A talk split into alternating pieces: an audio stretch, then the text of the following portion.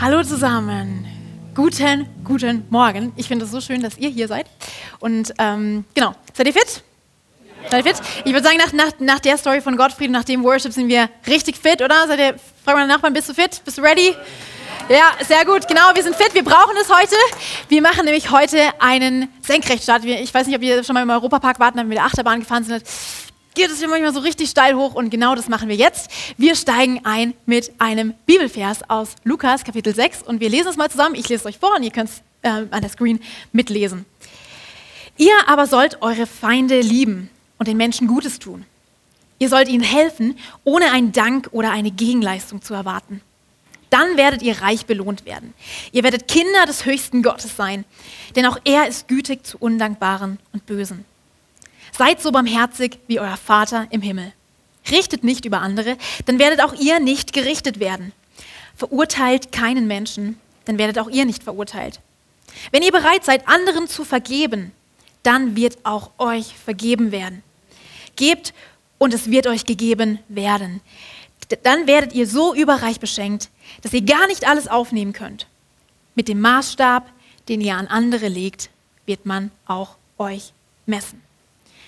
Und wir sind gerade in dieser Serie die andere Seite der Liebe. Es geht um Beziehungen und ich finde es so klasse, dass wir hier in der Kirche über Beziehungen reden. A, weil ich das Thema interessant finde und B, ähm, wir machen das auf so eine Art und Weise, dass sich jeder angesprochen fühlt. Egal, ob du verheiratet bist oder Single bist oder Kinder hast oder keine Kinder hast oder graue Haare hast und schon super viel Erfahrung im Beziehungsterrain oder erst ganz frisch da reinstolperst. Es ist für alle was dabei.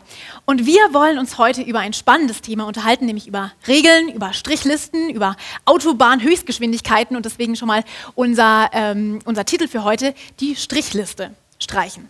Es geht also um Regeln und Strichlisten. Wer von euch wer von euch würde über sich selbst sagen, ja, ich bin ein Mensch, ich glaube so, ich befolge die Regeln. Also ich, ich mag Regeln, ich finde Regeln wichtig. Heb mal kurz die Hand. Ah, nicht so viele. Eigentlich, eigentlich, statistisch gesehen, ähm, müssten da jetzt viel mehr Hände hochgehen, weil, ähm, also aus der psychologischen Forschung ist bekannt, die Leute, die als erstes geboren werden, die sind tendenziell eher Rule-Follower, also Regelbefolger. Und also ich gehöre dazu, von daher überhaupt keine Schande, wenn deine Hand jetzt vorne oben ist, das ist super wichtig. Und wenn man mal so überlegt, welche Regeln halten das Innerste unserer Gesellschaft zusammen, welche Regeln sind wirklich wichtig, habe mir mal überlegt. Und ich bin drauf gekommen, klar, die wichtigste Regel, die erste Regel, die ich gelernt habe überhaupt, man darf nicht bei Rot über die Ampel.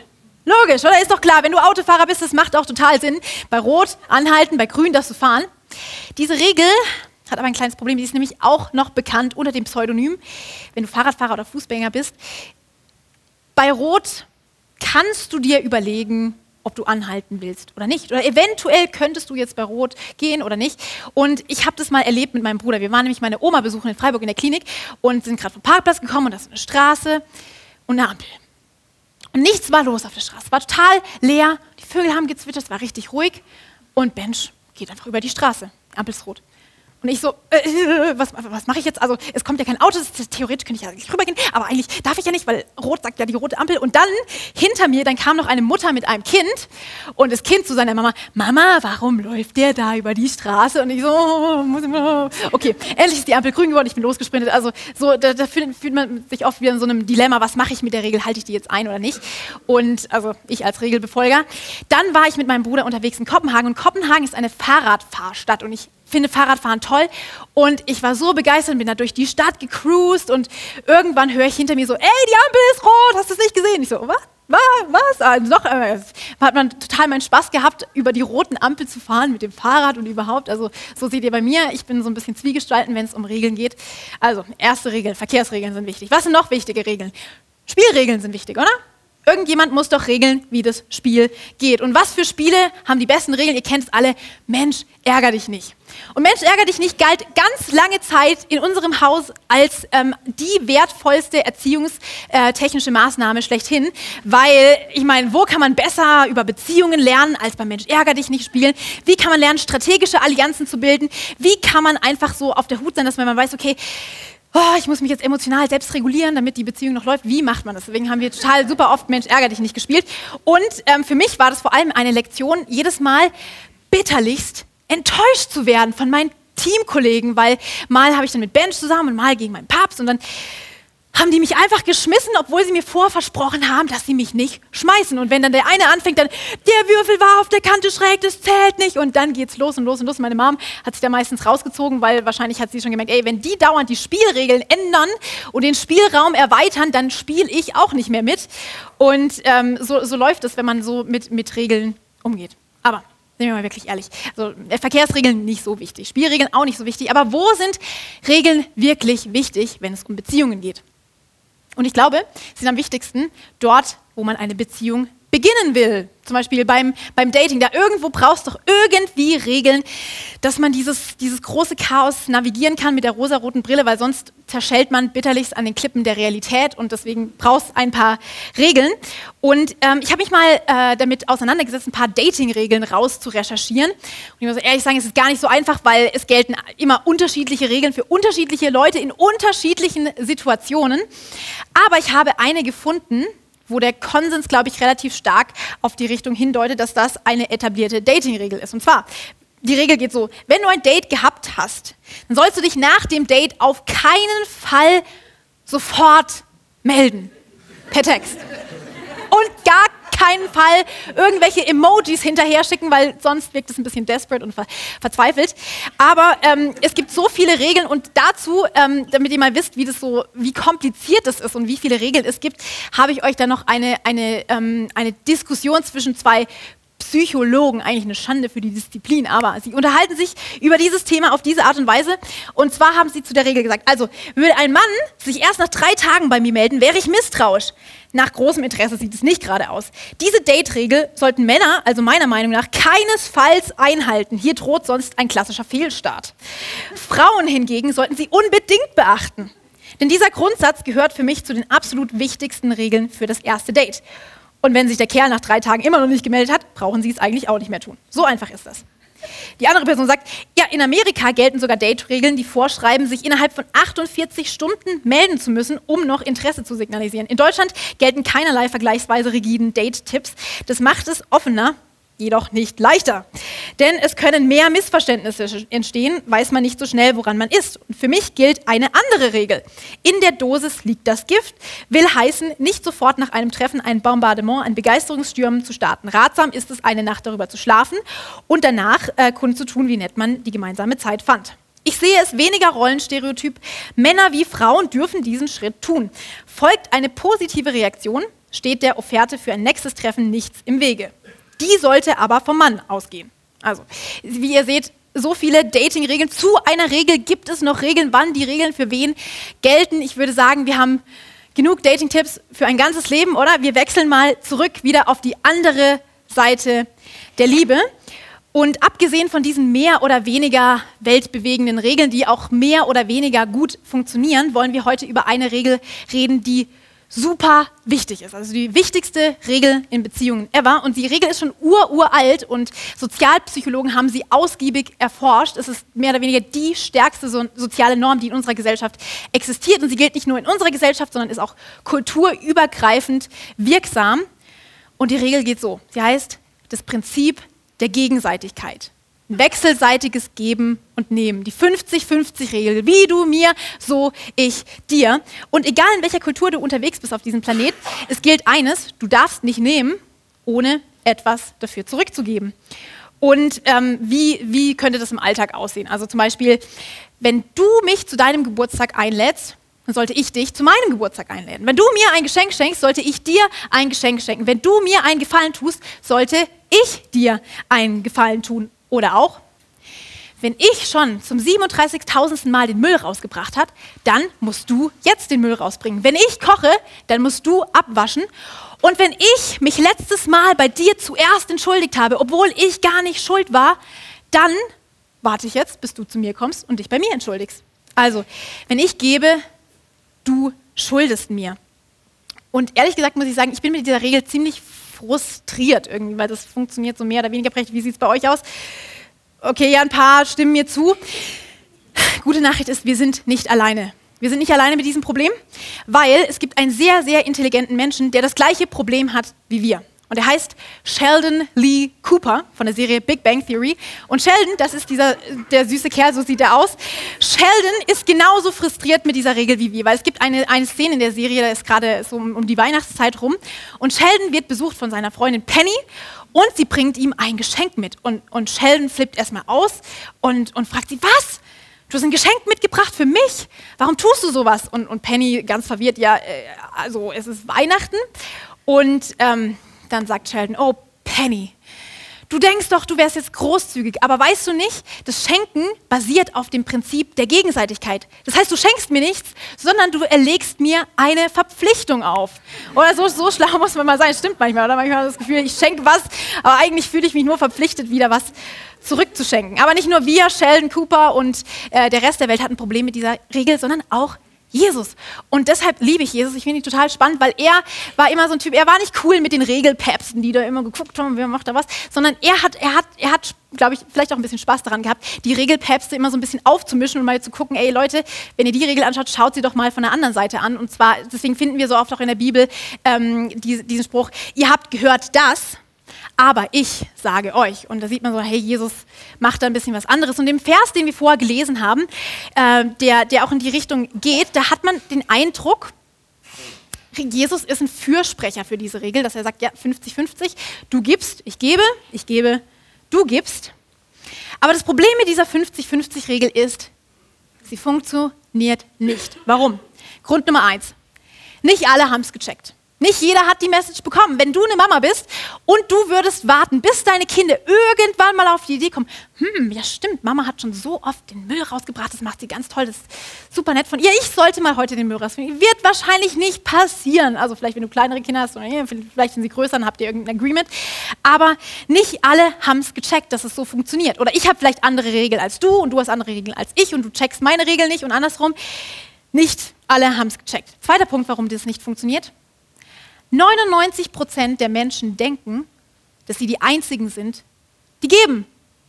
Ein statistisches Problem. Weil wenn ich denke, ich gebe immer, ich bin immer der, der gibt, und du denkst, ich bin aber immer der, der gibt, hm, überschneidet sich, irgendwie funktioniert das nicht. Und Nummer drei, wir alle führen eine Strichliste. Wer von euch hat schon mal eine Strichliste für irgendwas gemacht? Oh, super. Ein paar machen Strichlisten. Ja, und ich in der Schulzeit, muss ich sagen, habe ich Strichlisten total spannend gefunden, weil Strichlisten haben sich sehr gut geeignet, um damit Sachen zu zählen. Zum Beispiel, wie oft sagt der Lehrer in einer Stunde äh oder hm. Und es ist dann total, das ist super witzig, wenn man dann, oh, schon 42 Striche. Und äh, leider bin ich nicht schlauer geworden. Ich habe das Gleiche dann noch in der Uni gemacht. Im ersten Semester hatten wir eine Dozentin, die, die, die das ja, wir haben sehr, sehr viele Striche aufs Papier geschrieben. Genau. Aber wir alle führen Strichlisten, nämlich auf der einen Seite stehe ich und auf der anderen Seite stehst du. Und ich führe eine Strichliste in dem Sinne, dass ich mich zurückerinnere an die Vergangenheit und sage, ah, ich habe dir letztes Mal doch eine halbe Eiskugel bezahlt. Jetzt könntest du doch mal mir irgendwie was dafür geben. Oder ich habe letztes Mal nicht das letzte Wort gehabt und ich bin Kompromiss eingegangen mit dir. Jetzt könntest du doch mal einen Kompromiss eingehen für mich. Oder du hast das und das und das und das und oh, okay, jetzt habe ich nicht mehr fünf. Egal. Ähm, du hast das und das und das gemacht. Was gibst du mir dafür zurück? Weil es manchmal dann wie so ein Beziehungskonto. Man hat so das Gefühl, man zahlt ein auf das Konto und dann scheint die Sonne und dann geht alles gut. Aber sobald das Konto mal irgendwie ins Minus rutscht, weil irgendwie was passiert, dann gibt es schon wieder Stress. Und ähm, weil du hast das Klo nicht geputzt, ich habe schon Geschirr gespielt, und dann wird die ganze Zeit gerechnet und gerechnet. Und ich glaube, der Feind will, dass wir in unseren Beziehungen Strichlisten führen, weil es ein sehr effektives Mittel, um die Beziehung kaputt zu machen. Wenn wir die ganze Zeit uns mit unserem Partner vergleichen, mit unseren Kindern vergleichen, mit unseren Eltern und immer rechnen, wer hat denn mehr, wer hat denn weniger, dann gehen die Beziehungen kaputt. Und ich glaube, wenn wir Strichlisten führen, ähm, dann macht sich die Liebe in den äh, den Bereichen rar, wo wir zählen, aufaddieren, rechnen, den anderen was vorhalten. Und ähm, wenn wir Schuldzettel schreiben und, und wenn, wenn vorher, wenn, man, wenn du eine Beziehung anfängst, dann hast du noch Träume und Sehnsüchte und alles Mögliche an Wünschen. Und dann, wenn du die, die Strichliste führst in der Beziehung, dann, dann endest du mit Anklage, Vorwurf und Bitterkeit. Und ich glaube, keiner will seine Beziehungen an diesen Rand bringen, an diese Kante bringen, weil es nimmt uns einfach die Luft zum Atmen, wenn wir die ganze Zeit Strichliste führen. Und ich sage jetzt hier überhaupt nicht, dass du dich ausnutzen lassen sollst, dass du keine Grenzen setzen sollst oder irgendwie was anderes. Aber ich sage, wenn wir die ganze Zeit nach dieser Geben- und Nehmen-Regel ähm, leben, dann ist es irgendwann wie auf so einer Müllhalde. Ich sitze in der Müllhalde und warte, bis endlich mal jemand kommt und für mich den Müll wegräumt. Passiert nicht. Und ist auch nicht so, so, so eine schöne Stelle zu sein. Und deshalb möchte ich mit euch nochmal diese Bibelstelle anschauen, die wir vorher äh, zusammen gelesen haben. Und zwar da steht, gebt und es wird euch gegeben werden. Dann werdet ihr so überreich beschenkt, dass ihr gar nicht alles aufnehmen könnt. Mit dem Maßstab, den ihr an andere anlegt, wird man auch euch messen. Und wir wollen uns heute mal gemeinsam diesen ersten Teil anschauen. Gebt und es wird euch gegeben werden oder auch gib und es wird dir gegeben werden. Und wir zoomen mal rein auf dieses erste Wort gib und schauen uns das mal an. Ich glaube, in Beziehungen, wir haben es ja vorher schon gesagt, wir alle haben Wünsche. Zum Beispiel, ich wünschte, er wäre öfter zu Hause. Oder ich wünschte, sie würde öfter anrufen. Oder ich wünschte, er würde mich liebevoller behandeln. Oder ich wünschte, er wäre öfter da. Oder ich wünschte, sie könnte mir einfach mal zuhören. Und ich wünschte, sie hätte mehr Verständnis. Wir haben Wünsche. Aber lasst uns heute Morgen mal ein kleines Gedankenexperiment machen. Was denkt ihr? Wie hoch ist die Wahrscheinlichkeit, dass andere Menschen auch Wünsche haben? Dass sogar vielleicht dein Gegenüber diese Wünsche hat, die du dir gerade wünschst. Und ich glaube, die Wahrscheinlichkeit ist sehr hoch. Und deswegen glaube ich, wenn wir, wenn wir fragen, was wünscht sich mein Gegenüber, dann können wir der ganzen Sache so einen anderen Spin geben. Dann schaue ich nicht auf, was ich mir wünsche und was ich bekommen hätte sollen, sondern ich kann überlegen, was wünscht sich mein Gegenüber? Wie kann ich seinen Tag, ihren Tag schöner machen? Wie kann ich ähm, das geben, was die Person sich wünscht? Und kläre das vielleicht mal für dich. Was wünschen sich deine Eltern? Was wünschen sich deine Kinder? Was wünscht sich dein Partner? Was wünschen, sich, was wünschen sich die Leute in deinem Leben herum? Identifiziere das und dann gib, was andere sich wünschen. Das ist der erste Teil von unserem Kernsatz heute. Gib, was andere sich wünschen. Und ich habe zu dem Satz was erlebt. Und zwar kommt es in meinem Leben manchmal vor, dass ich mit einer Person, die so ungefähr 50 Prozent des genetischen Materials mit mir teilt, ein Problem habe. Und ich fühle mich dann einfach überhaupt nicht verstanden. Und ich hasse das, wenn ich mich nicht verstanden fühle. Dann habe ich das Gefühl, ich muss alles unternehmen, um der Person irgendwie zu zeigen, was ich gerade denke und warum ich das gerade so sehe und unternehme da alles Mögliche, um, um, um äh, das möglich zu machen, dass die andere Person sich gut in mich hineinversetzen kann. Bin ich nicht toll? Ich baue ihr sogar eine Brücke. Und dann, ähm, genau, nachdem ich mich da irgendwie so frustriert war und ich mich, mich nicht verstanden gefühlt habe, ist mir ein Satz in den Sinn gekommen. Ein englischer Satz, der heißt, Seek first to understand, then to be understood. Auf Deutsch, ähm, bemühe dich erstmal darum, die andere Person zu verstehen, bevor du selbst verstanden werden willst. Und ich habe mich total erwischt gefühlt, weil ich habe gemerkt, ich wünsche mir Verständnis, ich wünsche mir, dass die andere Person mich versteht, aber ich bin nicht mal bereit, auch nur ein kleines Gramm von dem zu geben, was ich mir wünsche, nämlich der anderen Person Verständnis für ihre Seite entgegenzubringen, weil wahrscheinlich sieht es aus ihrer Warte ganz anders aus als von meiner Warte.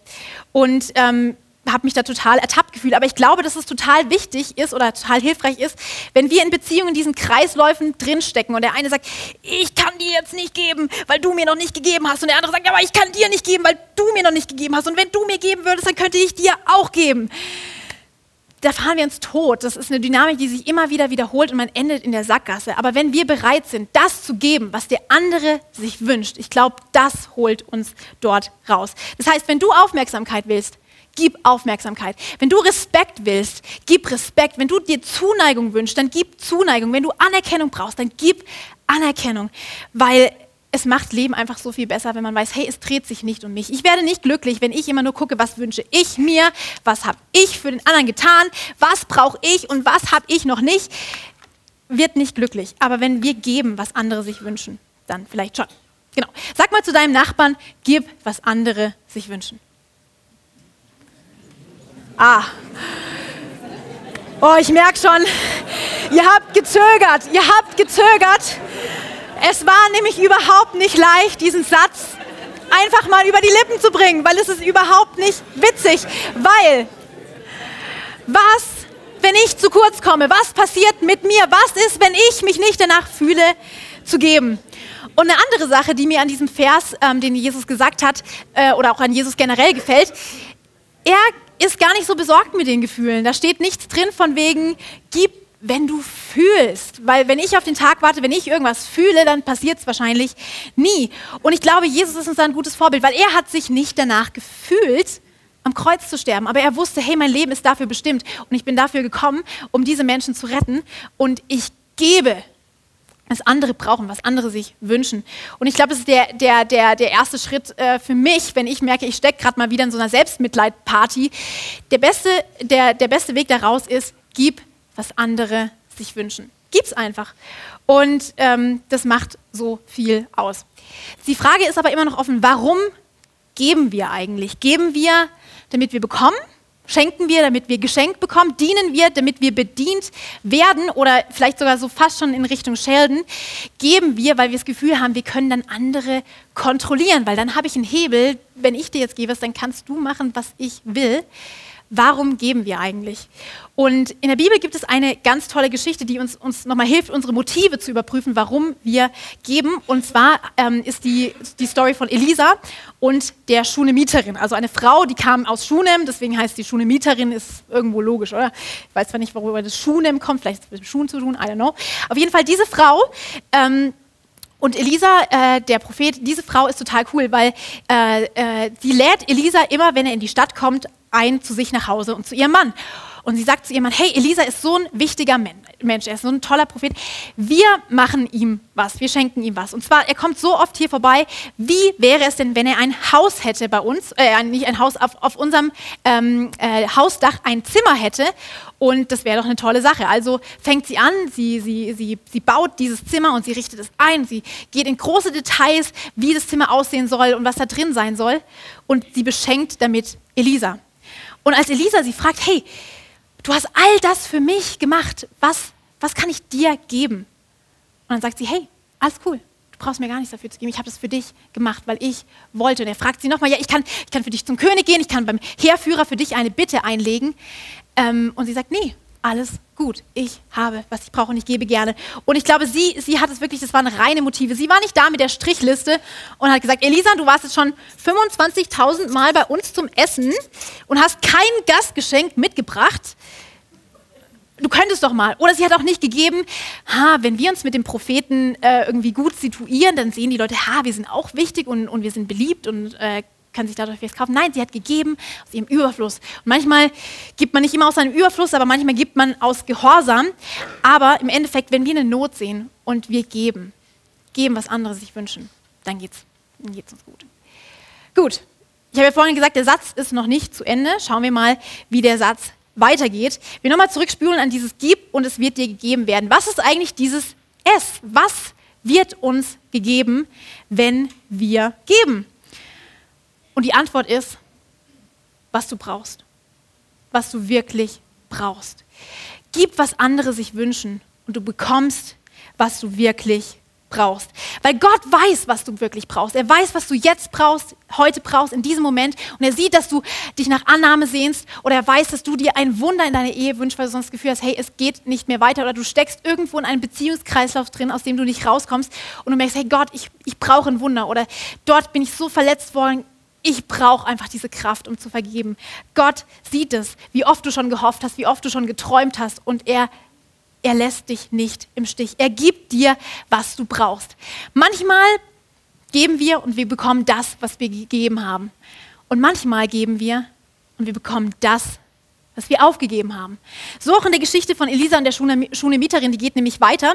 Und zwar, ähm, Elisa hat sich nicht mit der Antwort von der Frau zufrieden gegeben. Er ist rumgegangen, hat mal ein bisschen recherchiert und hat gedacht, wie kann ich dieser Frau irgendwie was Gutes tun für das, was sie mir getan hat. Und er findet raus, dass diese Frau äh, während, ihrer, während ihrer Lebzeit keine Kinder bekommen hat.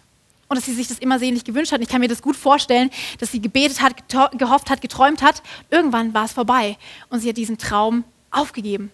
Aber Gott hat ihn gesehen. Er hat diesen Traum zu neuem Leben erweckt, weil Elisa kommt zu der Frau und er fragt sie, äh, er sagt zu ihr, nächstes Jahr um diese Zeit wirst du einen Sohn in deinen Armen halten. Und, und sie entgegnet, hey, sag, sag sowas bitte nicht, wenn du es nicht meinst, weil ich habe schon zu viel erlebt mit dieser Sache. Aber so war es.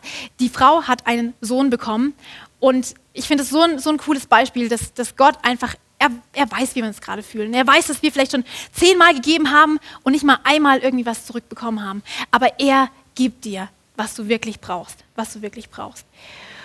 Und ähm, manchmal gibt Gott auch etwas, von dem du gar nicht wusstest, dass du es gebraucht hast. Und dazu noch eine andere Geschichte. Ich liebe nämlich Geschichten, ich hoffe ihr auch. Und am meisten liebe ich wahre Geschichten, also Lebensgeschichten von jemand, der schon viel erlebt hat und der irgendwelche großen Hindernisse überwunden hat. Und ich bin in letzter Zeit über eine Geschichte gestolpert und zwar von einer Frau namens Corrie ten Boom, einer Holländerin, so sieht sie aus. Vielleicht kennt ihr, äh, kennt ihr diese Frau, ja. Und Corrie war eigentlich eine ganz gewöhnliche Frau. Sie war alleinstehend Single, hat mit ihrem Vater und ihrer Schwester in Holland gelebt, so in den 1940er Jahren. Und ihr alle wisst, was zu dieser Zeit auf diesem Kontinent los war. Und ähm, Cory und ihre Familie waren aber Christen und sie haben gesagt, hey, wir machen da nicht mit. Äh, wir können nicht zuschauen, wie, wie hier Juden verfolgt werden und sonst was. Wir verstecken Juden bei uns im Haus. Und das hat auch eine Zeit lang funktioniert, bis die Familie aufgeflogen ähm, ist und sie verraten wurden. Und ähm, dafür mussten sie als Strafe ins KZ gehen. Und ähm, das war, also es war unsäglich, was Cory dort für Leid erlebt hat. Nicht nur hat sie ihren Vater verloren, ihre Schwester, sie wurde täglich gefoltert auf die unmenschlichste Art und Weise.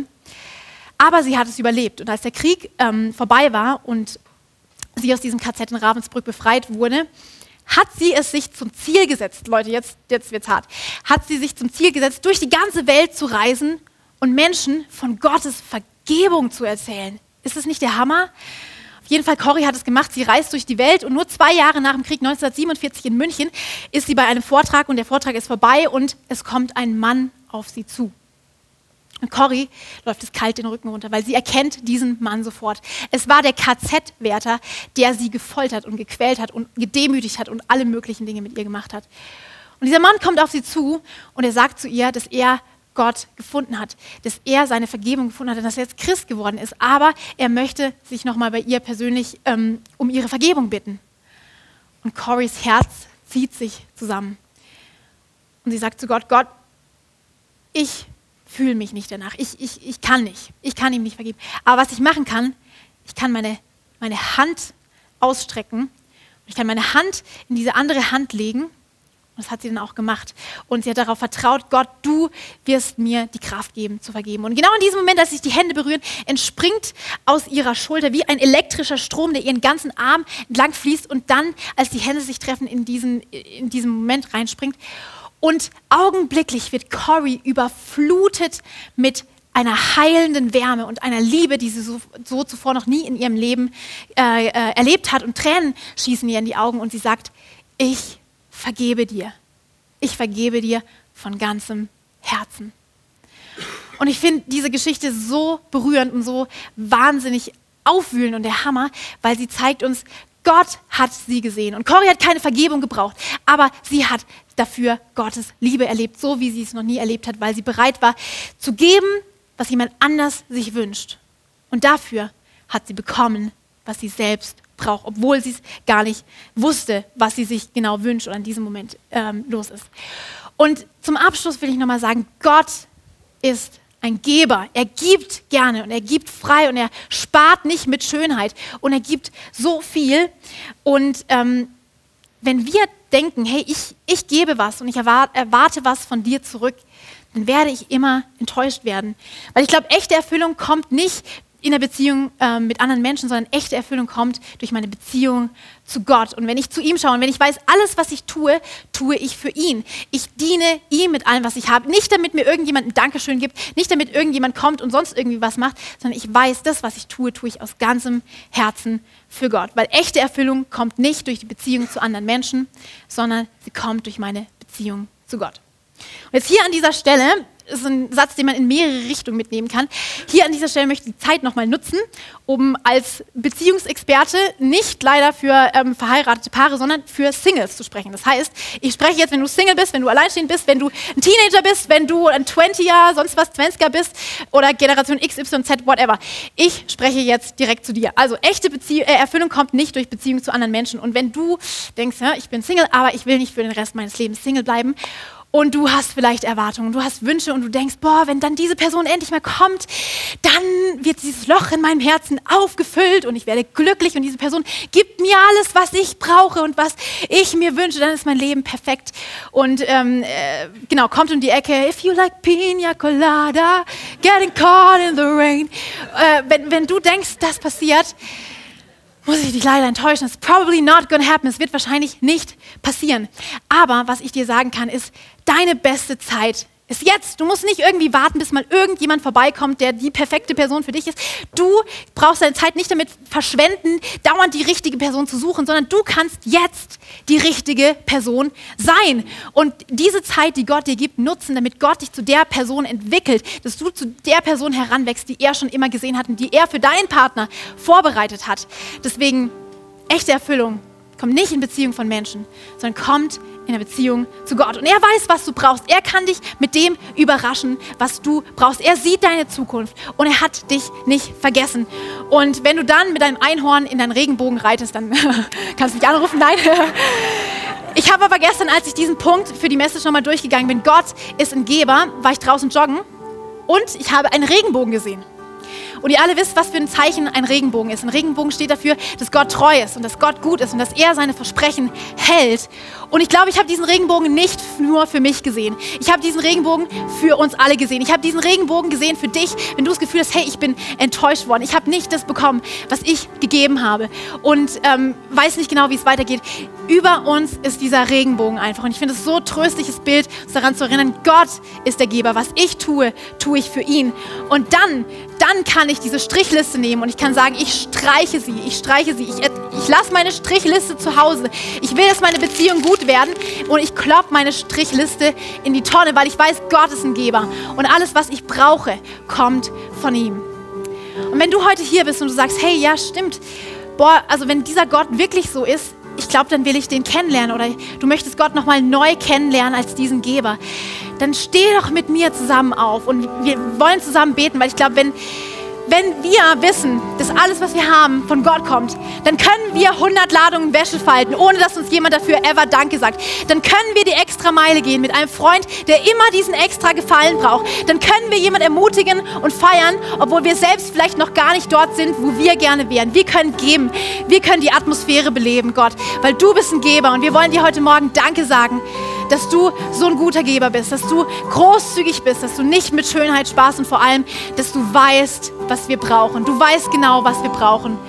Und du hast uns Leben gegeben, du hast uns neuen Atem gegeben. Und heute Morgen, während wir dich einatmen, wollen wir ausatmen. Alles, was uns enttäuscht hat, alles, wo wir in Beziehungen Gefühl hatten, hey, da hat jemand nicht auf meine Strichliste gepasst, da hat jemand mich verletzt, da hat jemand mir nicht gegeben, was ich brauche. Da bin ich bitter geworden. Jesus, wir wollen es ausatmen und wir wollen es tauschen. Wir wollen es tauschen gegen das, was du uns zu geben hast. Weil das, was du uns geben willst, ist so viel größer, so viel tiefer als das, was wir uns vorstellen können. Und wir wollen heute Morgen sagen, wir wollen anderen Menschen geben, was sie wünschen, weil wir bekommen was wir wirklich brauchen. Und lass uns nochmal zusammen singen, diesen, diesen Song, wo es darum geht, hey, Gott hat diesen Atem in unsere Lungen gelebt. Er gibt uns Leben, er gibt uns Hoffnung. Lass uns zusammen singen.